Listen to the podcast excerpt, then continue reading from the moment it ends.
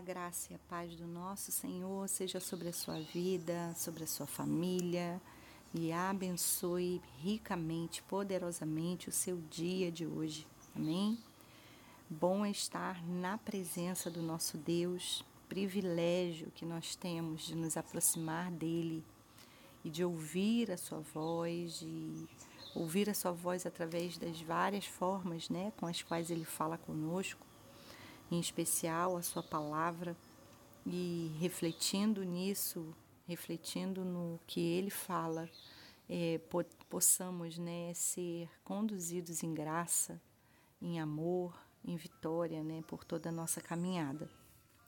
Eu hoje gostaria de compartilhar um texto que se encontra no livro de Apocalipse, capítulo 2, a partir do versículo 17, na verdade, somente o versículo 17, que diz assim: Quem tem ouvidos, ouça o que o Espírito diz às igrejas. Ao vencedor darei o maná escondido. Também lhe darei uma pedrinha branca, e sobre essa pedrinha um novo nome escrito, o qual ninguém conhece exceto aquele que o recebe. Aleluia! Louvado seja o nome do Senhor. É, o livro de Apocalipse né, é um livro muito rico, muito rico em informações, em revelação, é, cheio de simbolismo, é cheio de, de, de imagens, né? Que que apontam para o reino, que apontam para o rei. E muitas vezes a gente se perde em tentar compreender a profundidade desse livro, mas ele está ali, né, como o último livro é, colocado na palavra para despertar em nós, né, essa essa curiosidade de mergulhar mais fundo nas coisas de Deus. Essa, eu acho que essa é a principal intenção do livro de Apocalipse.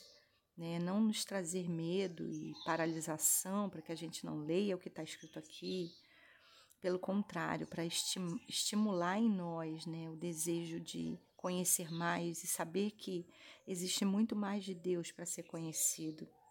E agora, aqui no início desse livro, quando, quando é, se, se revela às igrejas né, coisas profundas a cada uma das igrejas, as cartas, né, as, as sete igrejas.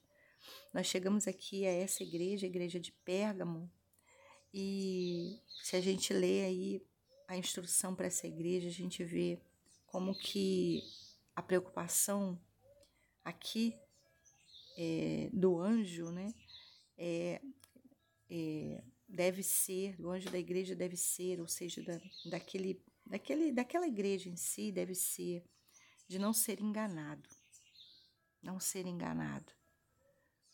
É, existe uma palavra de verdade, existe, existe uma verdade que é encoberta nessa terra, que é distorcida nessa terra, que é ocultada nessa terra, né, pelo príncipe das trevas. E nós devemos né, estar atentos para não cair no engano, para não sermos enganados, para que essa verdade não seja ocultada a nós. Então, é, Deus vai falar conosco, né? Jesus aqui nesse texto vai falar com João o seguinte: olha, ao vencedor, eu darei o maná escondido e uma pedrinha branca. Olha, olha que tremendo ele está dizendo que vai compartilhar conosco a revelação, a verdade, a palavra. Porque o maná é esse alimento, né? O maná é a comida que vem do céu, é a revelação de Deus. E o nome na pedrinha, né, também é a intimidade. É essa relação com Deus. Ele chega a dizer: olha, só conhece esse nome quem recebe esse nome. Ou seja, essa essa relação pessoal entre Deus e nós, né? Então, isso é algo para o fim, sim, certamente, para o fim dos tempos, mas é algo para agora também, em que Deus está falando conosco, né? Aquele que que me busca, aquele que me busca vence o engano, porque será dado a ele é, a revelação, a verdade mais profunda e a relação de intimidade.